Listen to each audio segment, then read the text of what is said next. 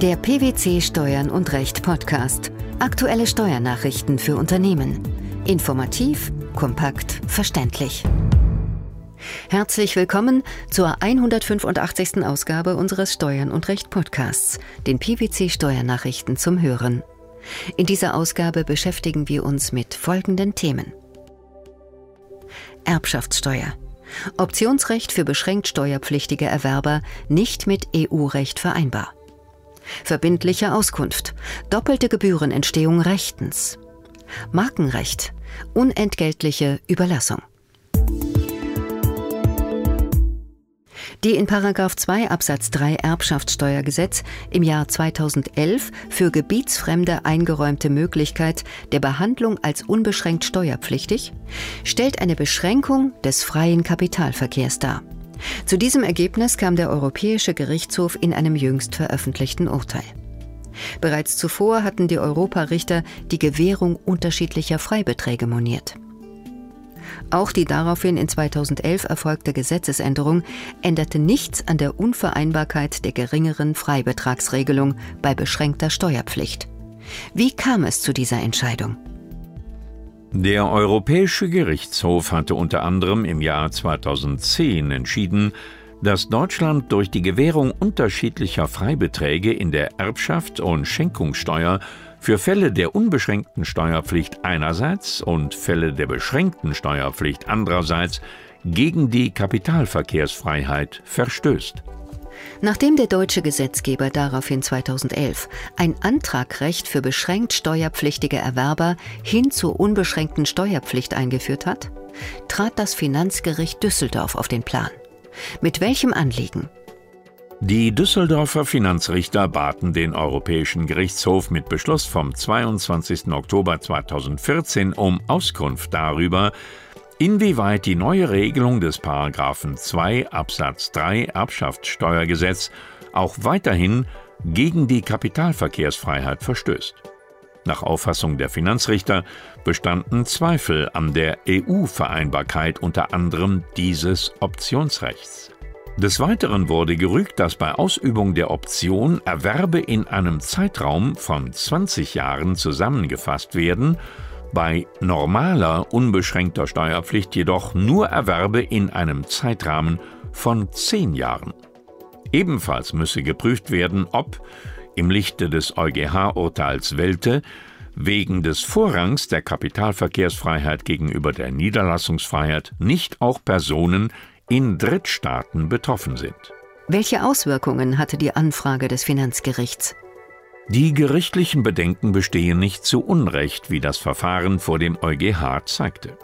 Zunächst hatte der Generalanwalt in seinen Schlussanträgen vom 18. Februar 2016 dem Gericht vorgeschlagen, insgesamt die Unvereinbarkeit der deutschen Regelung festzustellen und dabei konkret zwei Beschränkungen des Kapitalverkehrs moniert.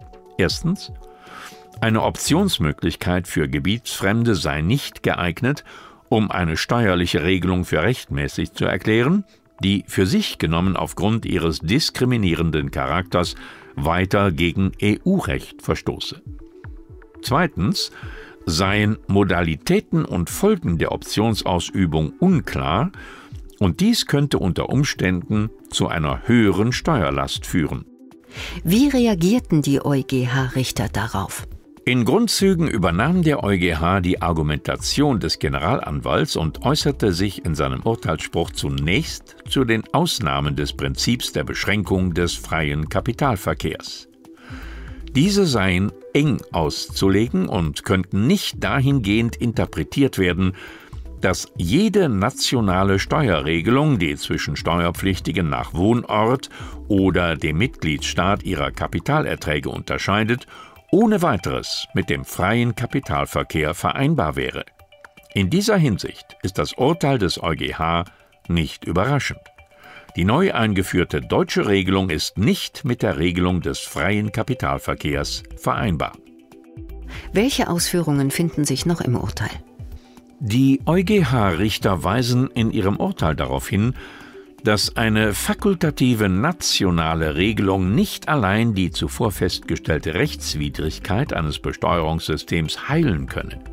Auch unterscheiden sich die der Zusammenrechnung der Schenkungen zugrunde liegenden Zeiträume von 20 bzw. 10 Jahren, je nachdem, ob es sich um Schenkungen unter Gebietsfremden oder unter Beteiligung zumindest eines Gebietsansässigen handle. Da die Zusammenrechnung bei Schenkungen unter Gebietsfremden einen längeren Zeitraum umfasse als unter Beteiligung zumindest eines Gebietsansässigen, könne dies dazu führen, dass sich der Freibetrag bei Schenkungen unter Gebietsfremden auf eine höhere Bemessungsgrundlage beziehe als derjenige unter Beteiligung zumindest eines Gebietsansässigen und dass damit die zuvor genannte Kategorie von Schenkungen einer höheren Schenkungssteuer unterliege. Ein solcher Mechanismus bewirke eine Beschränkung des Kapitalverkehrs, weil er den Wert der Schenkung des betreffenden Vermögensgegenstands mindern könne. Der EuGH sieht auch keine Rechtfertigung der Beschränkung durch einen zwingenden Grund des Allgemeininteresses. Warum nicht? Es bestehe kein unmittelbarer Zusammenhang zwischen einem betreffenden steuerlichen Vorteil und dessen Ausgleich durch eine bestimmte steuerliche Belastung. Die deutsche Regierung habe nicht nachgewiesen, dass die bestehende Ungleichbehandlung erforderlich ist, um die Besteuerungsbefugnis Deutschlands zu gewährleisten. Der zweite Beitrag unseres Podcasts beschäftigt sich mit der Höhe der Gebühr für Auskünfte. In Fällen etwa, in denen sowohl der Organträger als auch die Organgesellschaft beim Finanzamt eine verbindliche Auskunft über den gleichen Sachverhalt beantragen, müssen beide Antragsteller die volle Auskunftsgebühr entrichten. Dies entschied der Bundesfinanzhof mit einem Urteil vom 9. März 2016 im Fall einer ertragsteuerlichen Organschaft. Welchem Zweck dient eine verbindliche Auskunft? Sie gibt dem Steuerpflichtigen Planungssicherheit. Denn wenn das Finanzamt einem Steuerpflichtigen auf dessen Antrag hin eine für ihn günstige Auskunft über einen in der Zukunft liegenden Sachverhalt erteilt, sind die Finanzverwaltung und später gegebenenfalls die Finanzgerichte grundsätzlich an den Inhalt der Auskunft gebunden. Seit dem Jahr 2007 ist der Auskunftsantrag gebührenpflichtig. Die Höhe der Gebühr richtet sich dabei nach dem Wert, den die erhoffte Auskunft für den Steuerpflichtigen hat. Welche Ausgangslage bestand in dem nun vom obersten Finanzgericht entschiedenen Fall? Im entschiedenen Fall hatte der Organträger, eine GmbH und seine Organgesellschaft, eine AG, im Jahr 2009 beim Finanzamt einen gemeinsamen Antrag auf verbindliche Auskunft über ein und denselben Sachverhalt gestellt. Die Behörde erteilte die Auskunft antragsgemäß und setzte gegenüber beiden Gesellschaften die volle Auskunftsgebühr von jeweils rund 5000 Euro fest. Nach erfolglosem Einspruch gab das Kölner Finanzgericht der wegen zweifacher Gebührenfestsetzung von der AG erhobenen Klage statt und hob den betreffenden Gebührenbescheid auf.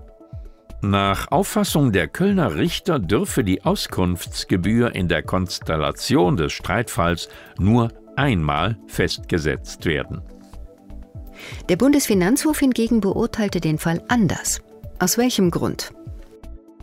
Er hält die doppelte Gebührenerhebung für gerechtfertigt. Das Gesetz knüpfe die Gebühr typisierend an den jeweiligen Antrag. Im Streitfall sei neben der Organträgerin auch die klagende AG Antragstellerin eines vom Finanzamt bearbeiteten Antrags auf verbindliche Auskunft. Der Auskunftsantrag vom 20. März 2009 sei dabei ausdrücklich namens beider Gesellschaften gestellt worden. Zudem seien beide in die Darlegung des steuerlichen Interesses des Antragstellers einbezogen worden und für beide sei die Versicherung abgegeben worden, keinen anderweitigen Antrag über die Frage gestellt zu haben. Darüber hinaus bestehe nach Ansicht der obersten Finanzrichter keine weitergehenden Sonderregelungen, aus denen sich ein Entfallen des Gebührenanspruchs für einen Fall der vorliegenden Art ergibt. Im dritten Beitrag unseres Podcasts geht es um Markenrechte. Genauer gesagt um die Gestattung einer unentgeltlichen Namensnutzung zwischen nahestehenden Personen eines Konzerns. Diese ist gemäß einem Urteil des Bundesfinanzhofs steuerlich anzuerkennen. Sie begründet keine gemäß Außensteuergesetz relevante Geschäftsbeziehung und führt nicht zu einer Korrektur der Gewinnermittlung. Worum ging es im entschiedenen Fall? Im entschiedenen Fall hatte der im Inland gewerblich tätige Kläger ein Firmenlogo entwickelt und seiner polnischen Tochterkapitalgesellschaft zur Verwendung bei ihrem Internetauftritt auf Geschäftspapieren und Fahrzeugen überlassen. Die polnische Gesellschaft musste hierfür kein Entgelt zahlen. Im Gegensatz zu den Vorinstanzen sah der Bundesfinanzhof darin keine entgeltpflichtige Rechteüberlassung. Wie begründeten die obersten Finanzrichter ihre Sichtweise? Für die bloße Überlassung des Firmennamens durch einen Gesellschafter an die Gesellschaft seien Lizenzentgelte in der Regel steuerlich nicht verrechenbar. Im Fall der unentgeltlichen Nutzung komme es insofern nicht zu einem einkommenserhöhenden Korrekturbetrag. Gibt es aber Konstellationen, in denen doch Entgelte gezahlt werden müssen? Ja, Anders ist es, wenn durch einen Warenzeichenlizenzvertrag, der ein Recht zur Benutzung des Konzernnamens und des Firmenlogos als Warenzeichen für verkaufte oder zum Verkauf angebotene Produkte einräumt, ein untrennbarer Zusammenhang zwischen Namensrecht und produktbezogenem Markenrecht hergestellt wird. Wenn dabei ein eigenständiger Wert festzustellen ist, kann für die Überlassung eines derartigen Markenrechts nach Maßgabe der Sorgfalt eines ordentlichen und gewissenhaften Geschäftsleiters ein fremdübliches Entgelt gefordert werden. Hieran fehlte es aber im Streitfall. Die Unvereinbarkeit des Optionsrechts für beschränkt steuerpflichtige Erwerber mit EU-Recht, die Rechtmäßigkeit der doppelten Gebührenentstehung für verbindliche Auskünfte sowie die unentgeltliche Überlassung von Markenrechten. Das waren die Themen der 185. Ausgabe unseres Steuern und Recht Podcasts, den PwC Steuernachrichten zum Hören. Wir freuen uns, dass Sie dabei waren und hoffen, dass Sie auch das nächste Mal wieder in die PwC Steuernachrichten reinhören. Steuerliche Beiträge zum Nachlesen finden Sie in der Zwischenzeit unter blogs.pwc.de slash steuern und recht.